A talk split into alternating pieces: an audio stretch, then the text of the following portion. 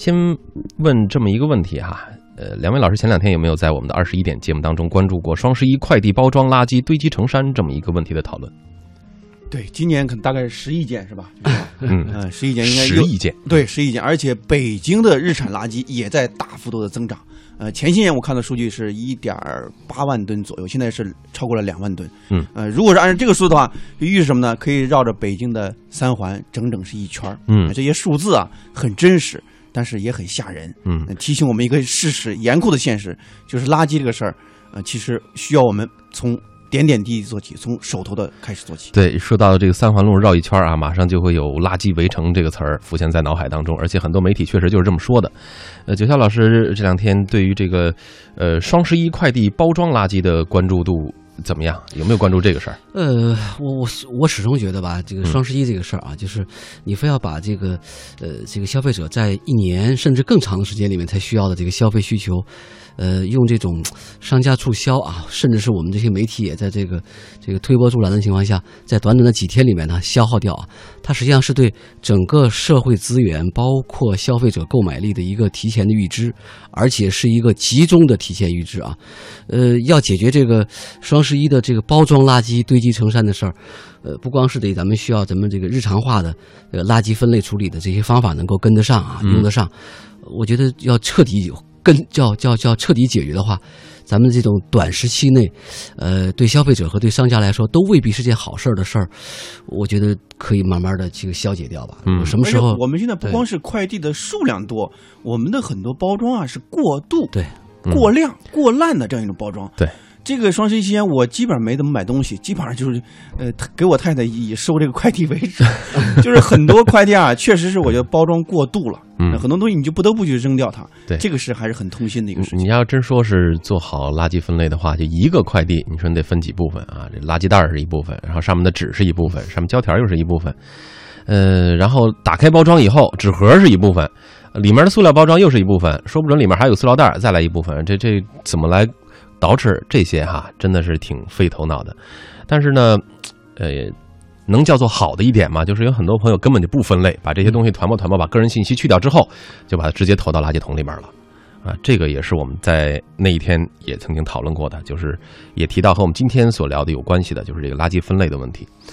呃，这个垃圾围城啊，来势汹汹，这也不是什么新的话题了，老话题，老聊这个话题是由于这个问题很重大，而且非常难以解决。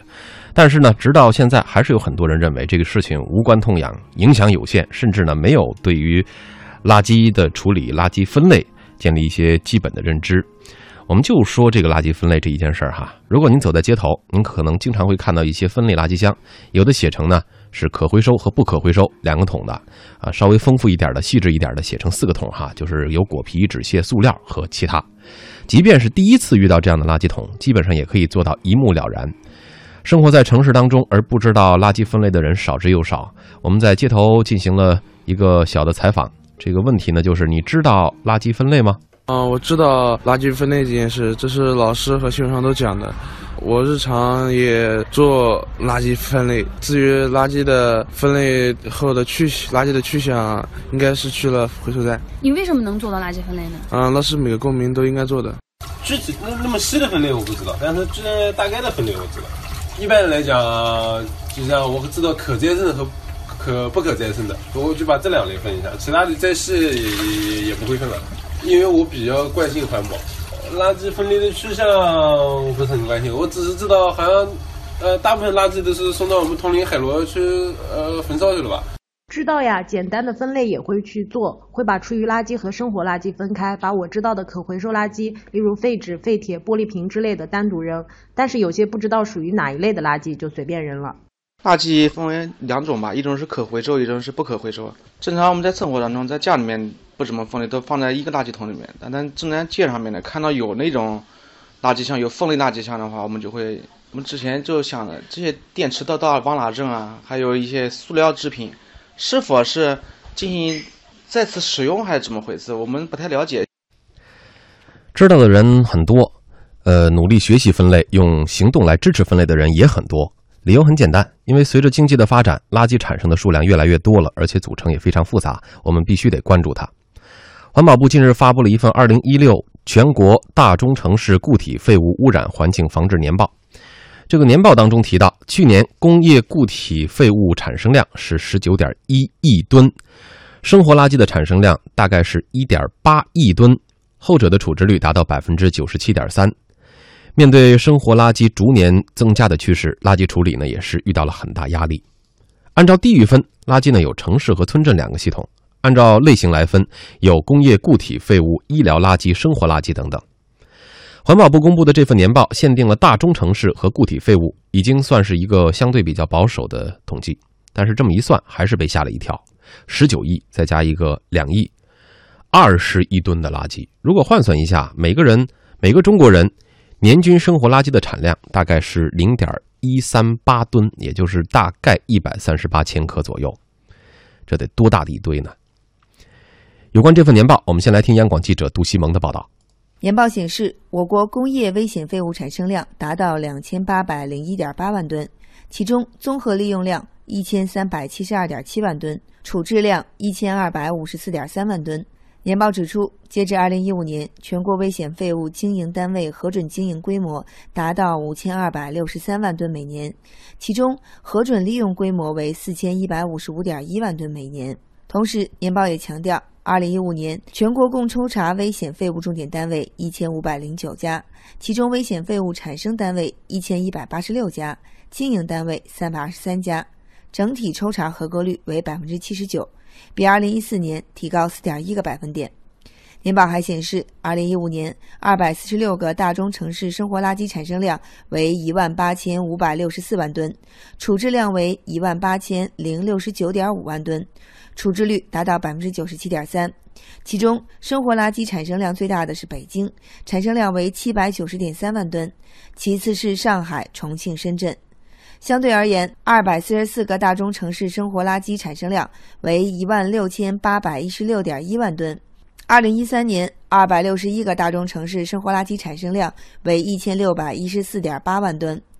虽然参与统计的城市数量有所差别，但近三年生活垃圾产生量保持了不断上涨趋势。其中，北京两年生活垃圾产生量增长了一百一十八点六万吨。有业内人士表示，经济下行压力之下，消费商品价格下降，废品不值钱，导致废品回收需求下降，运到垃圾场的垃圾增加。同时，垃圾由消费产生，中国人均消费处于上升期，未来垃圾量还是会有所上升。与此同时，与垃圾产生量不断增加相对应的是，近些年中国垃圾无害化处理市场出现临闭效应，垃圾焚烧厂、垃圾填埋场遭遇选址难题。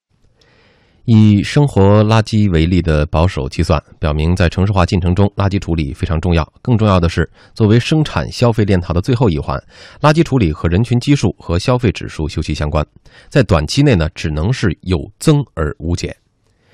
数据显示，北京两年生活垃圾产生量增长了一百一十八点六万吨，注意是增长了一百一十八点六，而不是产生这些垃圾。与之相应的是，当前垃圾无害化处理的能力捉襟见肘。如此更容易产生二次污染，因此垃圾围城亟待来解决。城市垃圾处理的主要原则呢是无害化、资源化和减量化。无害化处理涉及垃圾处理的基本技术手段。那么现在呢，在全世界范围之内，处理的手段主要有三类：一呢就是就地填埋，虽然是适用于所有垃圾类型，但是占地面积以及它的渗透问题带来的后续问题广受诟病。第二个是焚烧处理。但是呢，最近频频发生一些临闭运动，也就是说，把这个焚烧处理厂安在哪儿，哪儿的居民都会表示不满，所以呢，也让选址问题往往难以得到解决。第三呢，就是堆肥技术，利用自然降解的方式来进行处理，但是这个方法想想也是哈，它的效率一定很低，堪忧。那么城市这个垃圾处理要采用一些综合的手段，这也是未来的一个工业处理的方向。刚才提到的呢是无害化环节。接下来说的是资源化，这个资源化原则呢，有一种说法说这个垃圾是放错位置的资源，垃圾资源中间画上一个约等号，因此呢，资源化处理是一个途径，呃，之一呢就是进行垃圾分类。在二零零零年，也就是这个世纪初，北京、上海等八座城市成为了全国第一批垃圾分类处理试点城市。十六年过去了，多数试点呢都是不了了之。“十二五”规划曾经提出，到二零一五年，各省区市建成一个以上生活垃圾分类示范城市。但是迄今为止呢，呃，有这么几个问题，没有人弄得清楚这个垃圾分类的标准是什么。呃，依靠城市居民主动来分类，效率呢还不如那些沿街拾荒和废品回收。资源化不解决，那么一些处理工作不仅是做无用功，而且还浪费了社会资源。第三个呢，刚才提到的是减量化，呃，这个是集中于收运一端的。从经济体量和消费趋势上看，减量这个是非常难的。经济只要在发展，呃，减量的话就很难。所以呢，不一定要急于推行。但是对于城市的长远来讲，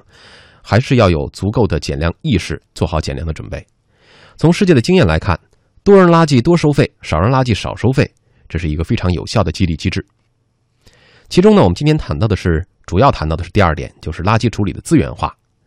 在这个世纪初开始的八座城市第一批全国垃圾分类试点，在十六年之后，结果如何？是硕果累累，马上就可以全国推广了，还是发展受阻，问难重重？啊，我们先来看在天津滨海西区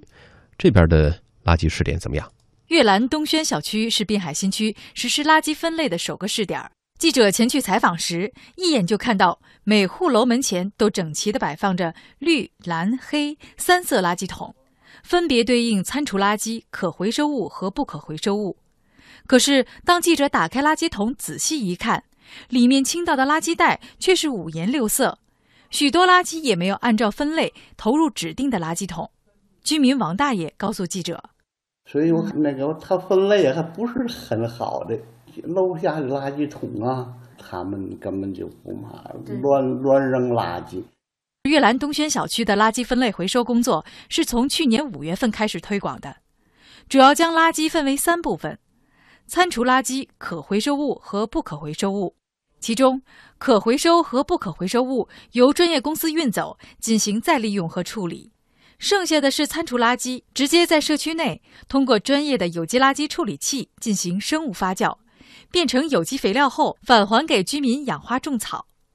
但由于分类不到位，负责社区垃圾二次分拣工作的陈大爷每天都要在垃圾桶旁工作两个多小时。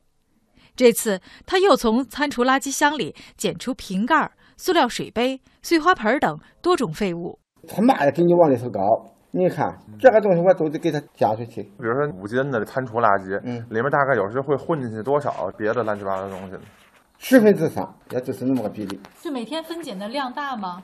一千多斤事儿。社工陈燕是悦兰东轩小区负责垃圾分类推广的一名工作人员。他无奈地对记者说：“当时选择这里作为试点，是因为居民户少，文化素质高，便于开展工作。试点之初，社区曾多次组织宣传活动，并给每家每户发放扫盲清单，方便居民扔垃圾时对号入座，还向居民赠送了三种不同颜色的垃圾桶和垃圾袋儿。然而，试点实施快一年了，社区里的二百一十四户居民参与进来的只有不到九十户。”而且，即使参与的居民也不能完全按照要求准确分类。本来他们希望借助这个试点积累点经验，好将垃圾分类继续向旁边社区推广，但目前只好将计划搁浅。陈燕有些无奈地说：“但也有一些个，就是他有这个意愿，但有的时候可能做的不那么到位。比如说像可回收的跟不可回收的，尤其这两项，他分的不是特别清，还是靠人们自觉自愿。这个不是说强求人家来的。”天津这个小区遇到的问题，应该是多地都曾经遇到的问题，缺乏相关知识和嫌麻烦。刚才记者也提到了，试点之初呢，社区也是下了很大的功夫，就是入户啊，去给每家发扫盲清单，而且为了方便这个居民扔垃圾的时候可以对号入座，还给这个居民赠送了三种不同颜色的垃圾桶和垃圾袋。啊，这就说明这一次试点的宣传力度是比较足的，而且是以送实惠的方式来吸引居民改变他们的生活习惯。但是呢，结果也很清晰，试点快一年了，社区里二百一十四户居民参加进来的不到九十户，不到一半儿而且呢，即便是参与的居民，也不能够完全按照要求来进行分类。本来呢，也是希望能够试点的好了，就向周边的社区来推广。现在看来只能够搁浅了。在广告之后，我们来看看河南郑州，呃，这边的居民对于垃圾分类的认知度和践行度又是怎样的？手机上网流量不够用怎么办？关注微信公众号“央广手机流量”，三大运营商全网通用，价格超低，良心品质值得信赖呀，亲！一般人我不告诉他。央广手机流量。我们来看看，在河南郑州，居民们对于垃圾分类的认知度和践行度如何？在郑州，记者采访的几个居民区里，市民都回答无法做到垃圾分类，没养成习惯。啊，不方便，大部分都是这样。即使有的市民有分类的想法，也没有条件做到。很多时候，他那个垃圾桶就没有分类，他压根就没有那种分类的垃圾桶，全部都是一个桶往里一扔。在生活区的垃圾分类没有条件，那么在街头是怎么样的情况呢？在郑州市黄河路、花园路的一些主干道上行走，记者看到可回收和不可回收的分类垃圾桶颜色分明地站在路边，不少路口还悬挂着“要认真做好垃圾分类”的宣传条幅。郑州这个城市，垃圾分类看上去很美，但实际没有做到。在东明路上的一处分类垃圾桶旁边。记者注意到，在十分钟内，共有六名市民将垃圾投入桶内，其中大部分市民并没有注意垃圾桶上的标志，也不管自己手中的废弃物是可回收还是不可回收，就随手扔进其中的一个桶中。问其原因，市民们说：“群众就是分开丢了，他也不分开拿，是干脆也就随便丢了都。”在不同的路段，记者看到身着橙色工作服的清洁工都是把分类垃圾桶里面的垃圾一桶倒到垃圾车上。而垃圾车也没有垃圾分类格。清洁工人说：“是您收拾的时候都是怎么收拾的？那他倒也都倒出来了，不分。有没有人告诉过你们要分类收垃圾？都没有人看。这个录音报道听起来基本上可以归结为两个字，就是习惯。而且这里面也提到了啊，即便是在我们家进行了细致的分类，但是这些垃圾会不会殊途同归？就是最终把它们又汇总到一块儿进行处理了？那我的分类还有什么作用呢？那么在福建龙岩。也是有多个小区进行了垃圾分类的试点，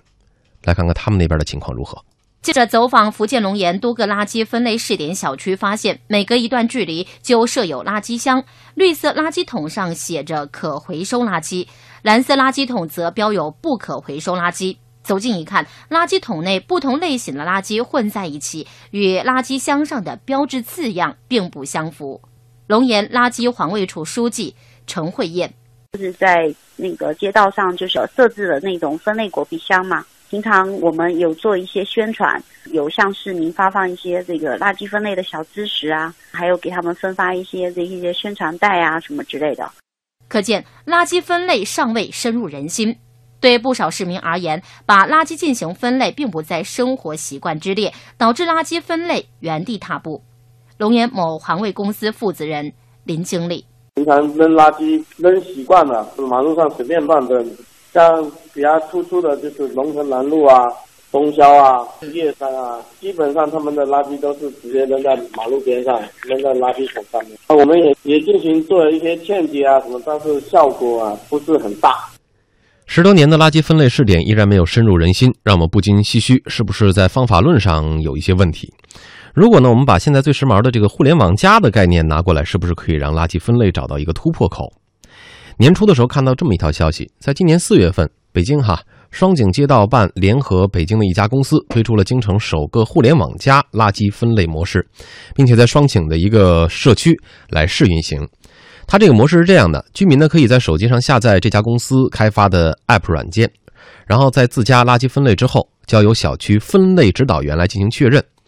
然后呢，是分类正确程度给予居民个人的账户积分。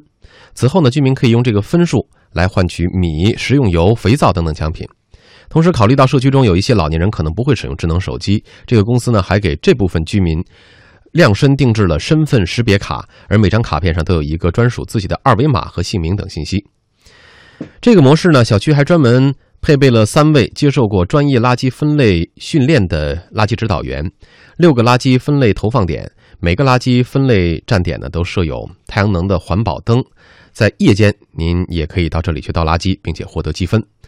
指导员每一次给出积分，都会和前来的居民照一张相，然后呢，在后台公司会对数据进行汇总，并为。政府相关部门提供大数据和日常厨余量的统计，实时还可以发布辖区内的台账啊，这也是这个功能的一次全新的尝试。呃，但是通过新闻报道，我们可以看到哈，在互联网加啊新呃和这个垃圾分类模式启动的当天早间哈，呃，有很多的居民都在这儿进行扫码注册啊，然后对此呢反应也是非常的强烈。公司方也表示说，我们不是来做面子工程的，我们是真的来做点事儿的。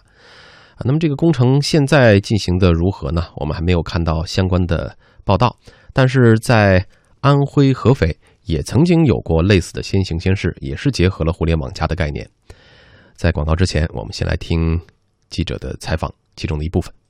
垃圾分类进小区本是件好事，但是放置在小区里的一些分类垃圾桶却很少有人问津。记者在合肥市包河区曙红新村里看到，一些标有再生资源回收柜、餐厨垃圾等字样的新型垃圾桶摆放在小区里，供市民分类放置垃圾。然而，记者发现这些新型垃圾桶并不受欢迎。平时你会进行一个垃圾分类的处理吗？很少，基本上就是简单的分一下可回收、不可回收的吧。不分，好多人日晒，日晒不到这次，分类处理呢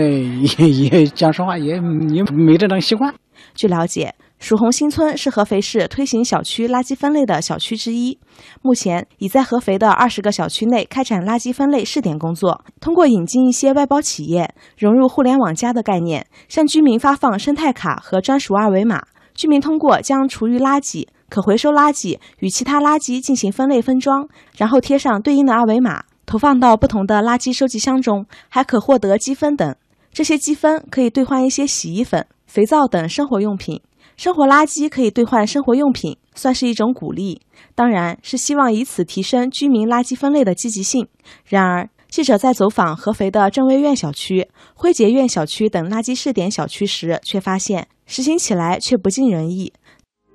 好，我们继续来听安徽台记者的报道。在可回收垃圾桶内，居民丢弃的各种垃圾胡乱堆放在一起，有吃剩的饭菜、废弃的布料，这些垃圾都是不可回收的。相反，厨余垃圾和再生资源回收柜的两只大桶却空空如也，里面一件垃圾也没有。看来积分有奖的办法并没有太大的作用。你手上有这种积分卡吗？没有。可能在家里边嘛，我 很少操心这些事情，麻烦嘛，不需要这么麻烦嘛，应该是挺讲的，但是我还对这还不怎么熟悉。但是你年轻人怎样去搞，恐怕不是怎么好那个不习惯。其实垃圾分类并不是什么难以做到的事，只不过是平时随手一扔习惯了，现在要改一改这个习惯，还有些不适应。没注意到，我不知道，分不清楚。没太注意，基本上扔的都是什么纸啊东西啊，透明袋啊，别的没什么。那别的平时也没太注意。采访中，记者发现，困扰垃圾分类还有一个原因，那就是市民对垃圾如何分类，哪些可回收，哪些不可回收，还不是很清楚。就是说，有些东西我们能分辨出来，比如说像饮料的瓶子啊，然后易拉罐呀，我们都知道这都是可回收的东西，我们会放在那里边。那有些东西我们就不知道到底是属于可回收还是不可回收的东西。你比如说你用过的面纸，我肯定会想啊，肯定是不可回收的，就觉得不可回收里边。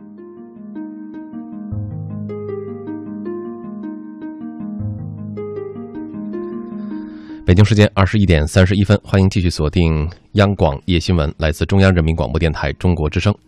我们再次请出两位观察员老师，两位，呃，再跟大家打个招呼吧。听众朋友们，大家好，我是张毅。大家好，我是赵九霄。今天晚上我们说的是垃圾分类哈。刚才听了这么多的，呃，应该说是对于垃圾分类的认识啊，说知道吗？都知道，起码这个四字的词肯定是知道啊。垃圾分类，但是具体怎么分，呃，分了以后垃圾的去向啊，这种担忧什么的，也确实是让很多朋友对于垃圾分类一直存在了一些疑惑，或者说有一些不信任，呃，亦或是干脆就不把这个垃圾分类啊、垃圾处理当回事儿。那么这样的观念，陈旧的观念应该怎么来改观？是通过，呃，奖励惩罚，还是通过立法？两位能给出一些建议吗？垃圾分类这个事儿，我们已经做了十六年了啊。当时北京呢也是先行先试的一个城市，呃，应该说实事求是的说，垃圾分类已经彻底的不成功啊。为什么不成功？其实我觉得永远不要再搞这种。这个一个小区这样一种试点了，它既没错 也没用，就相当于我们做一个试点，在我们这个直播间里面，我们不允许随地吐痰，不允许抽烟，那有什么用呢？那么你除了这个直播间之外，可以又可以随地的吐痰，又可以又可以随地呃，又可以随时的去抽烟，又可以随手去扔垃圾，它没有任何的用处。如果我们要搞试点的话，也要以一个区。最少是以一个城市为一个整体的试点来做这个事儿。嗯，而且就是说，我们的其实为什么这十六年里面，我们的分垃圾分类真正的没有推进下去，就是我们缺乏一个真正的自上而下这样一种方法论啊。呃，再说的实际一点，我们缺少一种呃制度这这样一种制度的环境。嗯，我举日本的例子，因为我觉得日本的例子非常非常值得我们的学习。呃，上周我的一个日本朋友来北京，然后我们一块儿去去玩，然后陪他去转，去故宫。然后呢，我就买了一杯这个，买了一个利乐枕的那个饮料，嗯，然后喝完之后，我随手就扔到垃圾桶里面去了。那个日本朋友看了我就说说这个在日本啊，你肯定是不能这么做的。哎，我说那有什么不可以啊？我已经随手就扔到垃圾桶里，我没有随地乱扔啊。他说在日本是不允许的，你要把这个利乐包的这个饮料包，然后剪开，剪开之后的给它给它码平了。嗯，这个利乐包再跟大家多说一句哈，就是那个喝牛奶的那种保鲜包装啊，是个方盒，但是你可以在喝完了之后把它踩成一扁的，就变成了类似是一张纸，但是这个纸也比较复杂，它好几层，有金属的，有纸的，还有塑料的这些成分，还有蜡在里面。对你给它压平了之后还不行，你还不能扔，还有什么呢？你还要洗干净，你洗干净是还不行，你要把它晾干，然后才能扔出去。日本是这么做的。哎呦，我当时听完之后还是挺震惊的。我那朋友讲说，你如果去日本的话，你会看到很多人在家里面晾晒这些礼了包的包装的这种饮料啊，或者是牛奶，就是这样一种事儿，已经成为日本人的一种自觉自愿的这样一种行动。没有人觉得烦，觉得这是必须要做的一个事儿。为什么呢？因为他们从小受的就是这样一种基本的教育，从幼儿园时期就是这样一种教育。嗯啊，你租别人的房子，你租日本的房子，房东会给不先给你一个手册，手册上面有详细的图文并茂的扔垃圾的一些须知。我们觉得可回收、不可回收已经很繁琐了，已经很麻烦了。但日本分多少类？大概是将近二十个品种。嗯，如果你单独扔一个袜子，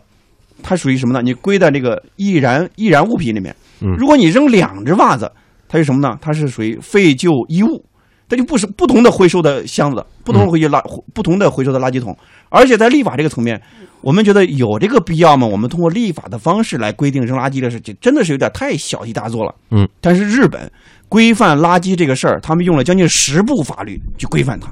你随随便便扔一个垃圾的话，是有一个巨额的惩罚的力度。我看一个数字还挺震惊的，最多可以罚到一千万一千万日元啊，将近六百多万的人民币啊，而且是它是一种违法行为啊，是可以判处五年左右的这样一种呃这个呃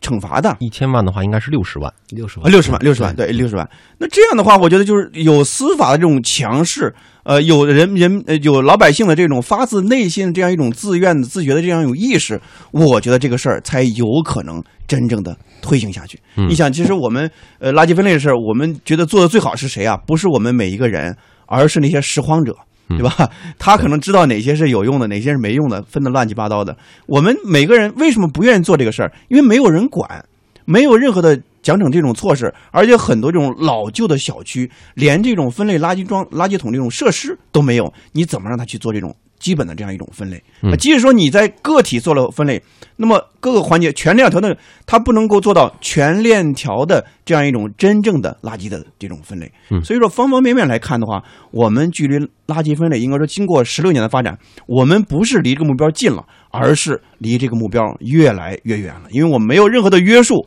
完全靠自律的方式，这是根本就不现实的一个事情。嗯，通过自律的方式来改变观念，呃，确实是有难度。刚才张毅老师也提到了，说在这个日本哈，就是邻国日本的垃圾分类处理确实是，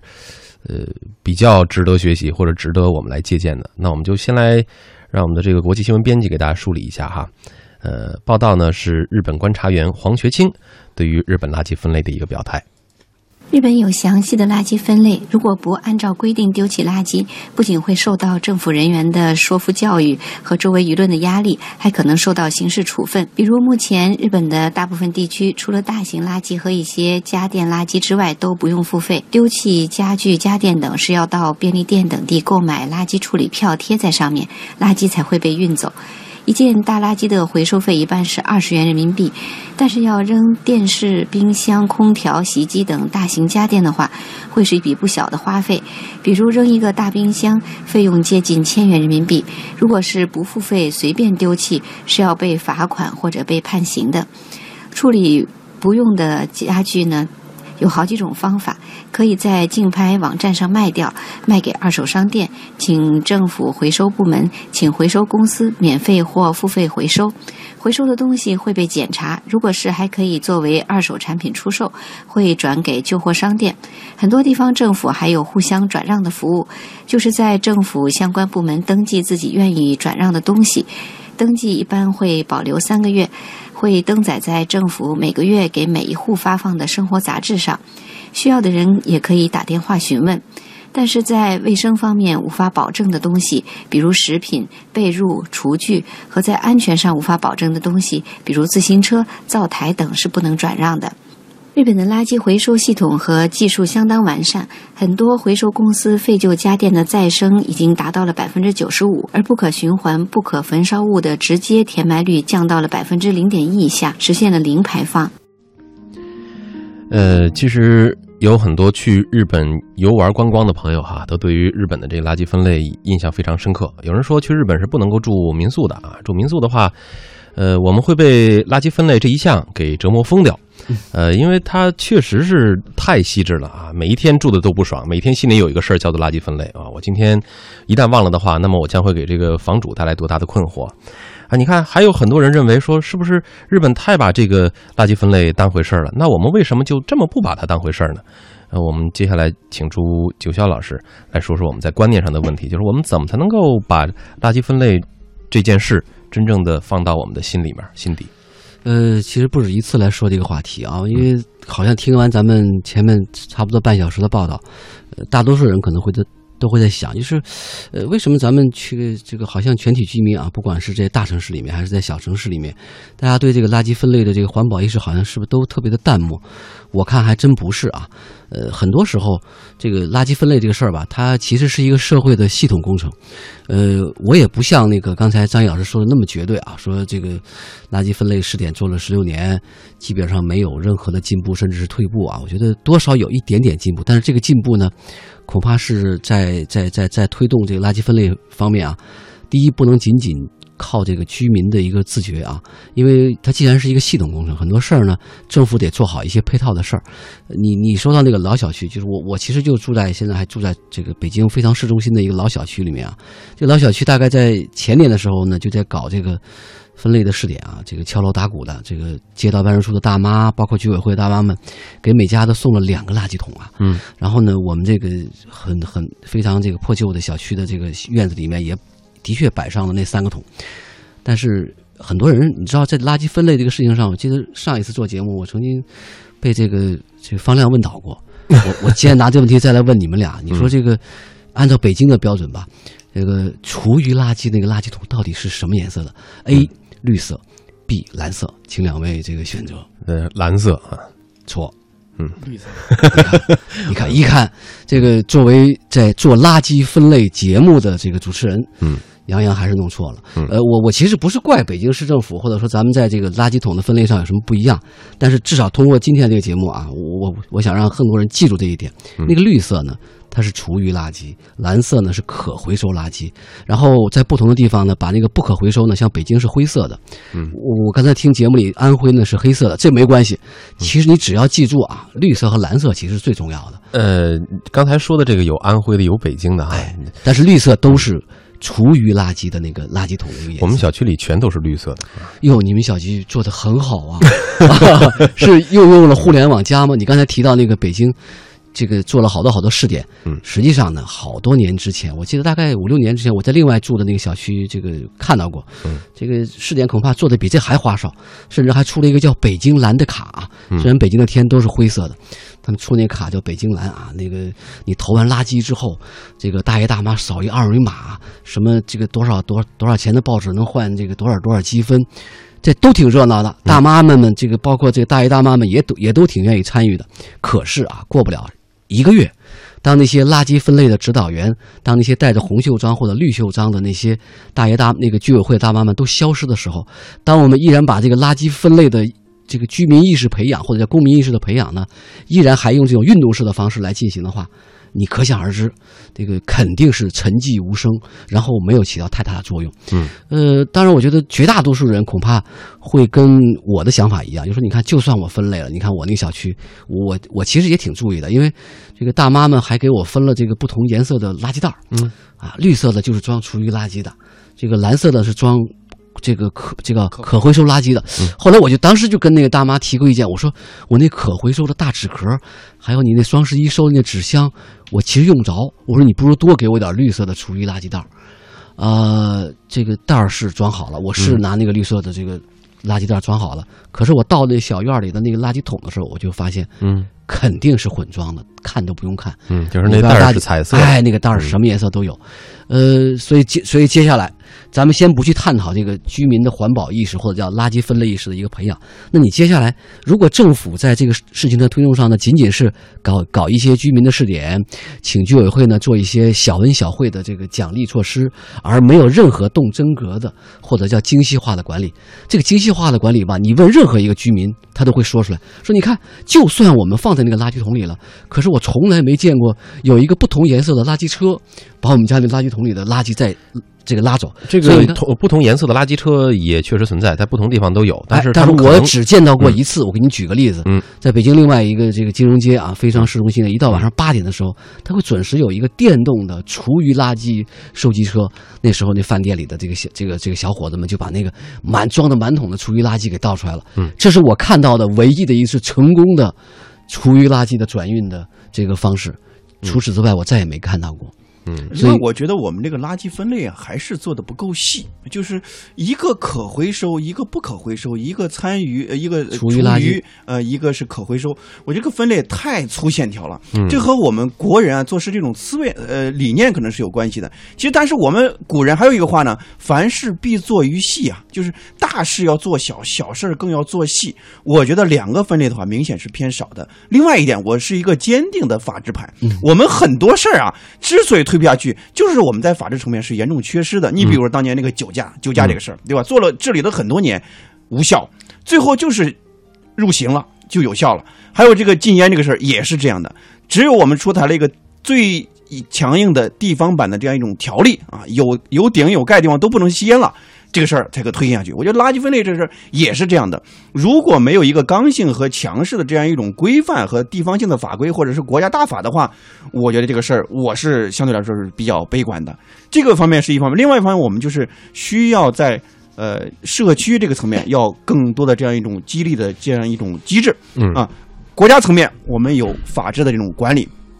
社区的层面，我们有一定的保障机制和激励机制；居民这个层面，我们需要有一个更加深入的这样一种呃普及式的那种教育，而且这种教育一定是要进学校、进校园，深入到每一个学生的。我们真的要从。这个事儿啊，它不是个小事儿，真的是一个很大的一个事儿。日本日本的朋友告诉我，其实他们为什么日本做这个呃分类垃圾这个事儿做的这么彻底，做的这么纯粹，让我们感觉就已经很很极致了啊！甚至说的不好听点，这个事儿做的有点做的那种类似于变态那种程度了。但为什么会出现这种情况？就是因为日本曾经深受其害。四十年前的时候，所有的这种生态的环境的这种问题，在日本都出现过。我们今天经历的很多问题，日本当年都经历过。那但是他们在这个问题之后，真正得到了一种反思，得到了一种校正。人和自然、人和生态、人和环保之间得到了一种校正。我曾经看过这个严嵩看日本的一期节目，他讲了一个城市，呃，千叶县的。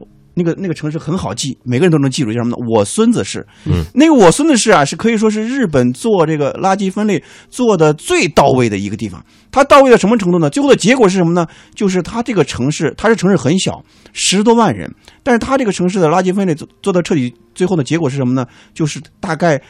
呃，这个城市产生的垃圾百分之四五十都可以实现一种回收。嗯，所以说被日本树立一个。样板和典型，所以说我们的老百姓，我们的公众，我觉得我们还没有真正的、全面的、彻底的认识到垃圾这个事儿的严重性。嗯，我们总是说我们地大物博，我们对于垃圾这样一种认知，我觉得还缺少一种危机感。哎，呃，说到这个哈，就是说这个关心呃垃圾最终是怎么处理的。你要说大家都对这个事儿并不太上心，并不太在意吧，也不是。我们的这种街头采访呢，也也说明了这个问题，就是大家对于这个事儿挺关心的。我们来听听。因为我们这边即使我们私人分类分好了，但它垃圾站那边还是没有进行分类，还是统一处理，所以说我们分类已经没任何意义了。我觉得垃圾处理应该去就是借鉴一些国外比较先进的处理方式，就是自动化把垃圾分门归类的全部给它分分类好，然后有属于可回收、可再次利用的东西可以来再次利用，然后所以实在是无法利用和不能处理的，然后我们再拿去进行掩埋啊或其他处理，这样垃圾的产生量就会小了很多。会有一定的关心吧，嗯，因为就是想知道这些被回收的垃圾是不是有真的在被利用，嗯，并且像玻璃瓶这一些可回收的垃圾的话，如果是以后再利用是怎么处理的？因为很多玻璃瓶都是装吃的嘛，万一回收以后处理的不合格，是不是会因为不卫生导致一些安全问题？现在在农村家里面来说，基本还不大可能进行这种垃圾分类。因为即使你在家里面把垃圾分类好了，最后面收垃圾的时候都还是放在一起，所以没办法说最终的垃圾进行最后的分类。那很多地方一些小县城啊、小社区啊，虽然进行了垃圾的分类，但是在装运的时候还是统一进行了一样的填埋，没有分类处理，对环境的破坏也是很严重的。这个垃圾处理的问题呢，其实还有多个层面哈，包括在城市当中的垃圾处理方式，我们正在聊；还有农村的垃圾处理究竟应该来如何提升？呃，那么这都是相关的话题讨论。广告之后，话题讨论还将持续。刚才呢，我们聊到的大多数是以呃个人的观念为主啊，就是大家对于垃圾分类的一些观点和看法。两位观察员老师也能给出了一些，包括政府层面、包括国家层面应该给予垃圾分类的呃重视度，以及在政策方面的一些提升。但是我们接下来呢，还要关注一下，就是这些垃圾真正进入到了垃圾分类和垃圾处理的流程当中，那么是不是也可以把它变成一个赚钱的产业？其实说到。呃，让垃圾来赚钱，这并不是天方夜谭。因为之前我们就已经曾经提过了，垃圾呢其实也是一种，呃，资源。只不过现在这种资源它的提取成本可能会比较昂贵，而当很多商人发现这笔生意不划算的时候，他们就没有心思去做这件事情了。啊，来，我们再来听一下安徽莱安县的一个调查，看看能不能够把垃圾的分类处置变成一项产业。在安徽莱安县张山乡桃花村，保洁员吴旭国每天早上七点多就要出门，开着专门的保洁车，把村里的分类垃圾桶送到集中转运点。五条马路，每天走两遍，上午一遍，下午一遍。早上来了，垃圾桶满了，拉到那个定点地点。在村里各条道路上，每隔一段距离，路旁就会摆放蓝色和绿色两个垃圾桶，村民们会把自家的垃圾倒在这里。嗯，你倒错了。嗯，哎，下回要在这边倒了。啊，在这边倒。在这边倒，嗯，两倒。哎，下回那个塑料可乐瓶，哎，在在这边倒，青青菜在这边倒，城里分类的菜叶子倒在这个桶里头，因为垃圾就是倒进这这这个桶里，都是分开的。作为村保洁员的吴旭国，时常提醒村民：果皮、蔬菜、厨余垃圾等能腐烂的要丢在可回收垃圾桶，塑料、金属、玻璃则是不可回收垃圾。别看这两个小小的垃圾桶，承担着最初的垃圾分类工作。当这些有机垃圾堆满的时候，吴旭国就会把它们拉到有机堆物池进行处理。这个拉呢，就是到地方就偶分了，到时候就可以下田的。减少了嘛，就是讲说那个垃圾啊，对那边拉了嘛，就是减少那个拉量。桃花村的每家每户家门口都会有一个有机堆偶池，村民家里的一部分有机垃圾就可以倾倒在这里进行处理，减少垃圾处理量。而不能回收垃圾桶里的垃圾，吴旭国会把垃圾送到村口的集中转运点。这个是总丢垃圾的点，我走里边把那个垃圾啊。早上早上通通拉过来，汽车来再运走，再倒掉运走。我再拉空桶进去，再拉满的。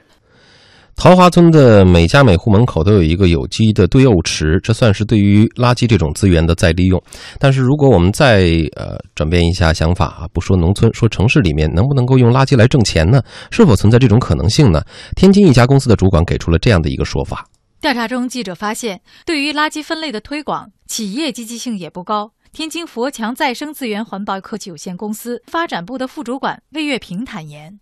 反正是真是不赚钱。首先，这套设备呢是我们和城管局的这块共同投资买的这个设备，大约是二十多万的一个投入。平时的话，那边有我们专业的这个分拣工人，得需要专人在那儿盯着。我们如果要是收工业垃圾，那用我们自己专门的运输车辆全封闭的，还有配专门的分拣工人，收一次那个量的话，还是比较可观的。咱那个居民这块的话呢，因为毕竟它没有那么大的产出量，如果要是纯从那个经济利益角度来讲的话，没有多大的那个利益。魏月平说：“虽然他们可以利用生物发酵技术将餐厨垃圾变废为宝，成为有机肥料，但由于这样的产品缺乏相应的标准，所以在市场上也没法出售，只能免费发放给居民。因为这东西你说去卖钱，那这个里边的行业标准啊，你这个肥要达到什么样的一个标准，又有一个新的一个要求，所以说这块还没有在考虑说拿这个东西卖钱的。”那我们再来看看国外的垃圾分类，他们是怎么做的？日本的垃圾分类已经说了啊，张毅老师也表态说，这个甚至可以做到变态的程度。那么他们从小呢就会受到相关的教育，对于垃圾应该如何来处理。那么很多人对于加拿大的这个垃圾处理和分类印象也是非常深刻的。为了减少对于垃圾的直接掩埋，多伦多从2005年开始就实行了有机垃圾回收，也就是我们在加拿大经常可以看到的一种绿桶垃圾。那么有机垃圾是指残羹剩饭，就是残余垃圾和一些软的纸张，在无氧处理厂制成有机肥料，用于农业和园艺，仅此一项就可以减少百分之三十需要来填埋的垃圾。我们来听一下在加拿大多伦多生活多个月的中国留学生小王的介绍。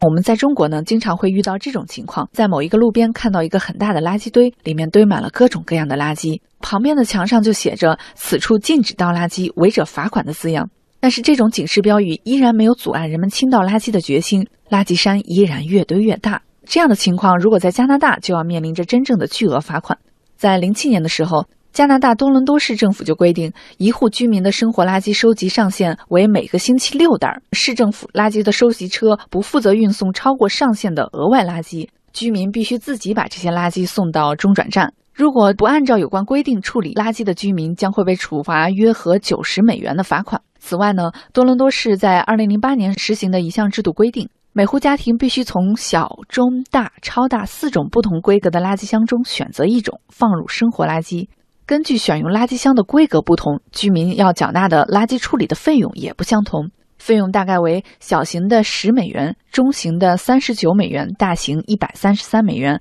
和超大型的一百九十美元。最后，我们来看看欧洲的德国。德国呢，也是世界上实行垃圾分类最为严格的国家之一。一般呢，是以居民的居住单元为单位，放置不同的垃圾箱来处理不同的垃圾。而对于大件的垃圾，一般呢，实行的是预约制，直接回收到垃圾处理厂。我们来听驻德国观察员薛成俊给我们发来的报道。德国垃圾处理的核心宗旨就是变废为宝，最大限度地实现垃圾的再利用价值。在房子旁边放置四个不同颜色的垃圾箱，分别倾倒生活垃圾、塑料垃圾、纸类垃圾和不可再利用垃圾。前三类垃圾呢是可回收再利用的，如生活垃圾，主要的是做饭产生的食材剩余物，或者呢是院子里的树枝、树叶等等。那么回收之后呢，可以做成营养土、有机肥。废纸和塑料包装呢，回收之后可溶解成原材料。不可再利用的剩余垃圾。被直接运往专门的垃圾焚烧处理厂焚烧，所产生的热量呢，则用来供暖发电等等。那么居民只需按照当地的垃圾处理表，在每周的固定时间，将相应的垃圾箱拖到门前的路边即可。届时呢，会有环卫部门的工作人员开着专门的垃圾收集车过来倾倒处理。当然了，居民是要交纳垃圾处理费的，年终都会收到市政寄来的清单。那么，对于超出正常数量的垃圾，如装修，可以给环卫部门打电话或者是写信专门预约。他们呢会在约定的时间将一个大车斗摆放在家门旁，所有的装修垃圾呢都可以扔到里面。那么到时清运人员会过来，直接将整个车斗连同垃圾一起运往垃圾处理厂做进一步的处理。当然了。如果不嫌麻烦，也可以自己开车把垃圾运往垃圾处理厂，费用呢相对也要低得多。那么大量的建筑垃圾，如拆除一座大型的建筑物，通常呢都会就近处理，直接在旁边围起一块地方，有专门的。大型处理设备，先将它们分拣，如把钢筋等金属分离出来，然后呢粉碎成小颗粒，成为新的建筑用原材料。未来学家托夫勒在第三次浪潮中曾经这样预言过：继农业革命、工业革命、计算机革命之后，影响人类生存发展的又一次浪潮，将是世纪之交将要出现的垃圾革命。